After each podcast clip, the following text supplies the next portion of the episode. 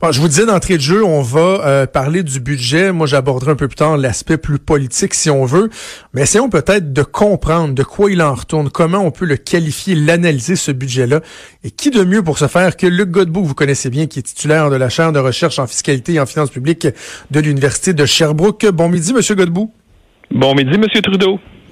Ah, première question que j'ai envie de vous poser, et, je le disais euh, euh, en ouverture d'émission, bon, des fois les analystes politiques vont avoir une lecture différente de la situation que les analystes économiques. Euh, de votre point de vue à vous, est-ce que c'est un budget qui est responsable? On parle évidemment de la question des finances publiques, de continuer à s'endetter alors qu'on ne sait pas quand est-ce que cette embellie-là, cette période de croissance économique va se terminer. Est-ce que c'est responsable de continuer à accumuler d'importants déficits comme ça? Le, le, mot le mot responsable en soi est lourd de sens là donc parce que si je dis non ça devient irresponsable et donc euh, on comprend que c'est un mot qui est lourd. Euh, j'aurais un propos naturellement un peu nuancé là-dessus. Euh, c'est sûr que l'économie canadienne va bien.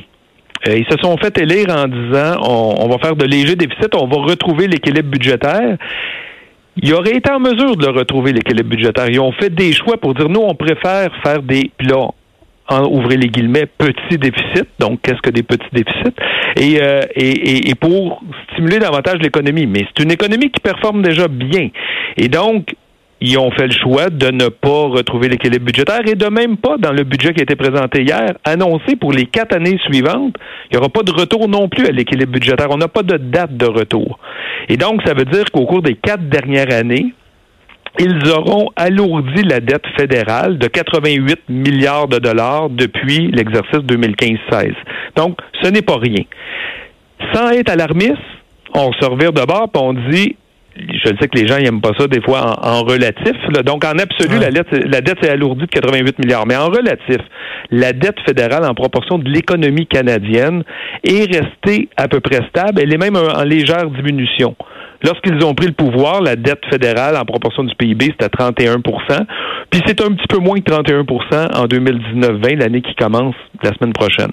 Donc, pas si mal sous cet angle-là. Cela dit, on est plus à la fin d'un cycle économique qu'au début tôt ou tard, il va y avoir une récession. Puis une récession, on n'annonce pas ça euh, à l'Assemblée nationale trois ans d'avance. Donc, ça arrive, on se fait toujours prendre un peu les culottes baissées, permettez-moi l'expression. Et donc, là, bien qu'il n'y en ait pas, les économistes des banques ne disent il n'y aura pas de récession cette année, mais tôt ou tard, il va en avoir une. Et si on part en récession avec un déficit de 20 milliards, ben nécessairement, le déficit va être plus gros que si on était parti à l'équilibre budgétaire. Et c'est là que ça peut entraîner des déficits supérieurs et un alourdissement de la dette. Donc, c'est juste pour juste pour comprendre. Bon, premièrement, pour dire aux gens, euh, une baisse du PIB, ça se peut, ça. C'est déjà arrivé. Là. Ben, des récessions, une récession, là, techniquement, c'est deux semestres, deux, deux trimestres de suite où euh, le PIB il est plus faible que le trimestre précédent. Là. Donc oui, ça se peut. Sur un annuel, c'est déjà arrivé aussi que le PIB soit en dollars comparable soit plus faible qu'il ne l'était euh, l'année précédente. OK. Donc, euh, comprenons-nous bien, ça veut dire, vous venez bien de l'exprimer, s'il y a, y, a, y, a, y a période de récession, euh, les déficits vont avoir tendance à augmenter, à s'accentuer parce que, bon, on veut stimuler l'activité économique et tout, mais parallèlement à ça, l'activité économique, le, bon, le PIB va descendre, ce qui veut dire que finalement, le fameux pourcentage de la dette par rapport au PIB, il peut s'accentuer de manière assez rapide là, en période de ralentissement économique? En période de récession, oui. Cela dit, en ce moment, quand on compare la dette fédérale en proportion du PIB, je vous dis ça tourne autour de 31% du PIB, c'est beaucoup moins que euh, à la sortie de récession là, de 1993-14 où là le, chiffre était, plus du double. Donc on, on a amélioré nos finances publiques de manière manifeste. Cela dit, on se demande en ce moment ça serait pas plus prudent de quand même vouloir équilibrer le budget lorsque ça va bien, qui nous permet de ne pas l'équilibrer lorsque ça va mal. Mais si on ne l'équilibre pas lorsque ça va bien, imaginez comment il ne sera pas équilibré lorsque ça ira mal. C'est un peu ça. C'est un peu ça l'enjeu, bien qu'on soit pas sur un scénario alarmiste actuellement. Parce que là, bon, le, Parti conservateur, lui, va plaider que, bon, c'est irresponsable, la dette va, va, va, va, appeler à euh, davantage de discipline de la part du gouvernement. Mais quand euh, on regarde les prévisions faites sur les, euh, les, les, quatre prochaines années, l'engagement, les engagements annoncés par le gouvernement libéral, est-ce que de façon réaliste, les conservateurs pourraient vraiment promettre euh, un retour, un retour à l'équilibre budgétaire dans un horizon prévisible sans euh, vraiment mettre la hache dans les services et tout et tout et tout, ou rendu là, euh, c'est comme impossible d'arrêter le train? Hein? Ben rendu là, ils vont ils vont pouvoir faire probablement, je ne parle pas en leur nom, mais ce qui, est, possible d'imaginer et que ça nous reporte un peu dans l'élection précédente, c'est de faire des choix et de dire nous, parmi tous les annonces qui ont été faites par les libéraux dans le budget de mars 2019, voici ce qu'on ferait pas.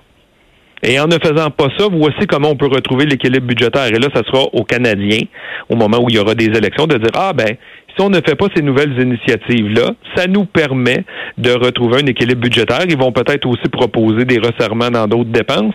Ça m'étonnerait qu'ils proposent des hausses d'impôts pour équilibrer le budget, mais ça fait partie des choix qui sont qui sont quand même offerts à, tout nouveau gouvernement. Et ça, les libéraux l'avaient fait un peu en 2014 en disant voici toute une série d'initiatives des conservateurs qu'on nous nous allons abolir. Ça va nous donner des sous Bon, les libéraux de 2014, 2015 ont fait le choix de dire avec ces sous-là, on va faire des nouveaux programmes. Mais les conservateurs d'aujourd'hui pourraient dire avec ces nouveaux sous-là, voici comment on va retrouver l'équilibre budgétaire. C'est pas c'est pas impossible. Là. Qu'est-ce qui vous frappe dans les mesures euh, annoncées hier? Euh, Bon, on y va avec le positif là, parce qu'on veut pas juste, euh, je veux pas juste soulever des doutes et des inquiétudes. et ouais, je le disais entre autres dans le journal, dans ma chronique dans le journal ce matin. Je, moi, le problème, c'est pas que le, budget est mauvais. Il y a des, il y a, des bons éléments, mais on peut avoir certaines réserves. Mais allons-y sur le positif. Qu'est-ce que vous retenez comme étant positif dans les mesures annoncées dans le budget? Ben dans, dans, dans les mesures, en tout cas que les gens vont accueillir favorablement. Donc, tous ceux qui ont les plus jeunes qui ont des difficultés à avoir accès à la propriété, il y a des gestes qui sont faits dans ce sens-là. Parce que c'est vrai que l'acquisition d'une résidence aujourd'hui pour quelqu'un qui a 25 ans, 30 ans est plus difficile comme première maison que ça ne l'était euh, au tournant des années 90. Là. Donc, il y a quelque chose à considérer de sous cet angle-là. Et là, ils ont proposé deux mesures, donc de bonifier le régime d'accès à la propriété, donc de retirer de l'argent de son propriétaire. Ils ont permis des nouveaux plafonds. Et mais ça, il manque encore de détails. Du côté de la SCHL, ils veulent mettre un incitatif à l'achat d'une première maison pour ceux qui ont des revenus de ménage en bas de 120 000 ou euh, lorsque votre prêt est couvert par la, la SCHL, celle-ci prendra un financement direct, dans le fond, à, payer une partie de votre maison et ce ce ne serait qu'à la vente où vous payeriez la SCHL ce montant-là, ce qui fait que c'est un montant de moins que vous auriez emprunté à la banque et un montant de moins que vous auriez à faire des remboursements hypothécaires mensuellement. Il manque encore un peu de détails. On parle de 2020 et évidemment, c'est les détails qui intéressent le, fiscaliste en moi, c'est de dire, OK, bon, ah ben, est-ce, qu'ils vont prendre une participation dans la plus-value de la maison sur ce montant-là fourni ou bien euh, ou bien non? Là. Donc, c'est des détails qu'on n'a pas pour, pour l'instant. Là. Sur l'accès à la propriété, donc la, possibilité de, en bon français, de rapper, de prendre une portion de, de, céréales, euh, on, met la limite, la limite passe de 25 000 à 35 000, si j'ai bien compris. Oui. Est-ce que il reste que il faut que ces gens-là pour un couple, pour, pour un couple, on peut aller jusqu'à 60, 35 000 par personne. Un couple, ça fait 70 000 c'est ça. Mais encore faut-il que ces gens-là aient eu l'occasion d'en mettre autant dans leur REER euh, dans les dans, les années euh, avant. C'est quand même beaucoup d'argent pareil. Là. C'est ça. On, Est-ce qu'on a le bon focus? Parce qu'on dit qu'on veut aider les jeunes pour la première maison, mais il n'y a pas des masses de jeunes qui ont accumulé 35 000 dans leur REER avant de vouloir acheter une première maison. Ce qui là, ils sont obligés de se revirer de bord, de regarder s'ils ont des cotisations inutilisées, d'aller emprunter à la banque, mettre l'argent dans le REER, le ressortir.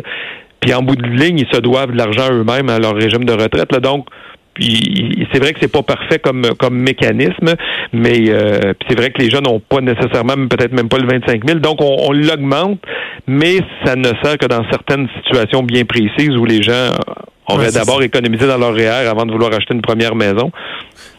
Une mesure qui me semble assez intéressante, c'est euh, ce qui touche les personnes âgées à faible revenu. Donc, euh, les gens qui ont le supplément au revenu garanti, qui ont revenu de travail, on vient augmenter l'exemption.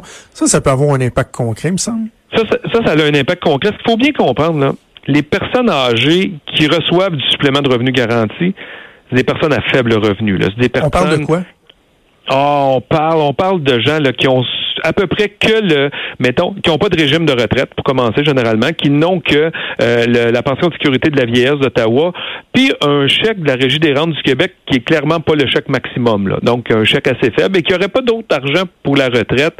Et donc là, dans ce cas-là, on viendrait, dans le fond, c'est comme un chèque d'aide sociale pour les retraités du supplément de revenus garanti, mm-hmm. là, en toute toute explication un peu hasardeuse. Et donc, on leur donne ce montant-là. Mais il y a de ces personnes âgées-là qui disent ben moi, j'aimerais ça continuer à travailler un petit peu. Et là, dans les, anciennes règles, c'est dès lors que ton revenu de salaire dépassait 3500, ben grosso modo, tout dollar additionnel que tu faisais en salaire, tu le perdais à peu près automatiquement euh, en ça n'avait plus d'effet sur ton revenu disponible. Tu perdais du SRG, tu perdais d'autres éléments, et donc au bout, de, au bout de la ligne, tu travaillais pratiquement pour rien. Là, on vient faire en sorte de passer ce 3500-là de à 5 000, donc on vient d'augmenter. Puis en plus, on l'a élargi parce qu'avant ça, c'était vraiment juste des salariés qui avaient droit, mais c'est pas impossible qu'on soit travailleur autonome à petit revenu. Et les travailleurs autonomes, eux, ils perdaient, dès le premier dollar, ils perdaient la SRG s'il y avait le malheur de gagner des revenus de travailleurs autonomes. Donc là, on vient d'harmoniser les deux notions. Puis passer 5 000 jusqu'à 15 000, on vient dire, bon, on va considérer 50 sous par dollar de salaire que vous allez faire. Donc, on vient atténuer euh, la perte du SRG. Et donc, le gain net d'aller travailler s'en trouve grandi pour les gens qui souhaitent travailler, qui ont passé de 65 ans, qui ont du supplément de revenus garanti, mais qui, veulent rester un peu actifs sur le marché du travail, ont, clairement, augmenté leur incitation. Là. Parfait. Ben, écoutez, Monsieur Godbout, je dois vous laisser aller, mais merci d'avoir euh, d'avoir analysé le tout euh, avec moi. Il semble vont faire du booking en direct. J'irai pas ça vous reparler vendredi pour euh, qu'on puisse discuter du budget provincial qui va être présenté demain par le ministre On trouve un heure qui nous convient à tous, on le fera. merci beaucoup, Monsieur Godbout. C'est beau, bye bye. Merci. C'était Luc Godbout, fiscaliste et titulaire de la chaire de recherche en fiscalité et en finances publiques. C'est le fun d'avoir quelqu'un qui est qui est bon pour vulgariser des trucs complexes comme ça. Et, Luc Godbout, qui est évidemment très sollicité euh, dans ces, dans ces périodes-là, entre autres, lorsqu'il y a budget. Parlons un peu peut-être de l'aspect politique euh, de la chose. Euh, deux éléments. un mot sur le Parti conservateur, qui a fait beaucoup jaser hier après-midi avec ses stratégies pour je vais utiliser une expression que j'aime bien, même si elle n'est pas politiquement correcte, pour enfantieniser la vie du gouvernement, du Parti libéral du Canada. Parce que bon, on le sait, on avait parlé à Alain Reyes hier, il y avait eu décision du comité permanent de la justice. On avait annoncé la fin des travaux l'entourant euh, l'affaire SNC-Lavalin. C'est fini, il n'y a plus personne qui sera entendu pas plus Jody Wilson-Raybould que d'autres personnes du cabinet du premier ministre ou du premier ministre lui-même. Euh, les conservateurs qui ont déchiré leur chemise, Andrew Scheer qui nous a parlé d'un déni de démocratie et tout et tout. Et là, euh, ce qu'ils ont voulu faire, c'est de retarder le dépôt du budget et le discours sur le budget en Chambre. Je dois avouer que, et, j'en ai parlé à la joute hier, tout juste avant que ça se produise, la stratégie était loin d'être mauvaise, à mon sens. Pourquoi? Parce que ce que les libéraux, eux, eux veulent atteindre, c'est euh, un changement de la, de, la conversation, hein, du narratif qui est très, très, très négatif depuis plus d'un mois maintenant avec l'histoire SNC-Lavalin, veulent se servir de leur dernier budget avant l'élection comme étant une rampe de lancement, mettre derrière eux toute la controverse entourant SNC-Lavalin, parler des bonnes nouvelles, de ce qu'ils veulent faire, bref, recentrer leur message. Là, les, conservateurs disaient, mais un instant, là, nous, on va se servir d'un truc qui nous scandalise pour de vrai. Je pense pas que c'est, du théâtre. On va se servir de ça pour euh, venir couper, euh, couper l'espace en deux. Là. Euh, imagine une fenêtre, là, imagine une page de journal qui est pleine page qui parle du, jour, du budget ils vont réussir à la séparer en deux finalement, puis qu'il y ait une demi-page qui parle de Saint-Lavalin, puis une demi-page qui parle du budget.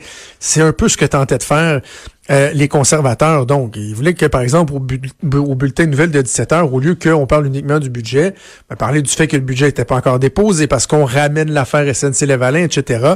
Et bon, éventuellement laisser la voie libre au gouvernement pour présenter son budget. Je comprenais ça. Or, les libéraux ont pris de court un peu les conservateurs parce qu'il y a une différence entre le dépôt du budget, lorsque le ministre dépose en Chambre le budget, et le discours sur le budget. On a tendance à penser que le huis clos, le fait de ne pas pouvoir parler des mesures du budget, il tient jusqu'à temps que le ministre des Finances prononce les premiers mots de son discours. Mais c'est pas ça dans le fond. C'est quand il dépose le budget que le huis clos est levé et normalement, ben, tout de suite après, il commence à parler. C'est pour ça qu'on associe, on mélange les deux. Les libéraux, hier, ont dit, parfait, vous voulez pas qu'on voulez prendre des, des, mesures là, pour retarder le discours, pas de problème. regardez, Monsieur le Président, on dépose le budget, taillez là. Voilà, c'est fait. Et finalement, c'est venu lever le huis clos. Ben, finalement, la stratégie des conservateurs a fait patate et là, ils ont décidé à la place de chahuter, de crier, de faire un peu les, les, les orangs-outans en chambre pendant que, que Bill Morneau essayait de parler. Là, entendait crier. Ah, un peu ridicule. C'est un peu ridicule. si vous accusez le gouvernement de faire un déni de démocratie, ben faites-en pas un aussi, parce que la démocratie, c'est de permettre aux institutions de présenter, de s'adresser à la Chambre et d'expliquer ce qu'ils font, là. Ce qui est le principe derrière le discours du budget, le ministre des Finances qui va euh, s'adresser aux gens et dire voici euh, les mesures qu'il y a dans le budget, pourquoi on le fait, puis pourquoi on est si bon. Alors là, ils, ont, crié, ils se sont levés en bloc, suis pas sûr. Je pense qu'à un on a été trop loin. Euh, mais ce qui veut pas dire pour autant qu'ils vont lâcher le morceau sur l'affaire SNC-Lavalin. Mais ça, on les comprend. Donc, la question générale, puis c'est ce que je disais dans ma chronique dans le journal de Montréal, Journal de Québec ce matin, c'est que normalement, un peu comme on vient de le faire avec Luc Godbout, la question qu'on se pose, c'est est-ce que c'est un bon budget? Ça, c'est du point de vue euh, économique, puis normalement au point de vue politique aussi, on se dit est-ce que c'est un bon budget?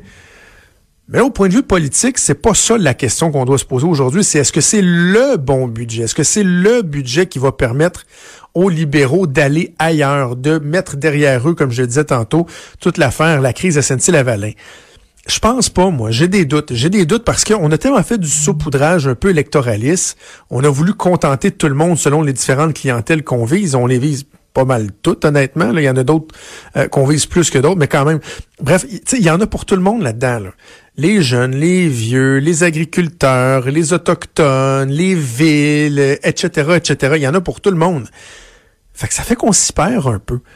On s'y perd un peu. C'est du saupoudrage, il y a beaucoup de bruit de fond, tout le monde réagit, mais il n'y a pas d'orientation particulière, d'orientation forte, de mesures fortes qui font en sorte que on va en parler beaucoup et qu'on va focuser là-dessus. Dans le fond, si on avait euh, à, mettre le focus sur un élément du budget qui, qui, qui, qui est plus significatif, c'est la dette. Euh, je pense pas que c'est ça qu'on veut retenir du côté des libéraux. En bref, je serais de mauvaise foi de dire que ce budget-là est, fondamentalement mauvais, parce qu'on vient de faire l'exercice avec Luc Godbout. Il y a du bon là-dedans, il y a des trucs qui sont intéressants. Mais est-ce que c'est suffisant au point de vue stratégique, au point de vue politique, pour permettre aux libéraux d'aller ailleurs? J'en doute, j'en doute. Ils vont pouvoir faire vivre le budget. Ça, c'est le, défi, c'est de faire vivre votre budget, que ce soit plus que juste l'annonce, l'histoire d'une journée. Ils vont pouvoir aller en région, dans des villes, voir certains groupes, etc., puis parler de des mesures. Mais là, c'est la grande conversation. C'est le narratif global qu'on devait changer. Et je ne suis pas certain qu'on va y arriver. L'avenir, l'avenir nous le dira. Alors voilà, c'était euh, donc le budget euh, fédéral. Et au retour de la pause, Denis Anger débarque en studio. Et on s'en va ailleurs, on n'est plus dans l'analyse ou quoi que ce soit. Euh, le temps s'arrête lorsque Denis revient dans le temps avec nous et on va parler de l'histoire des budgets au Québec et au Canada. Bougez pas, on revient.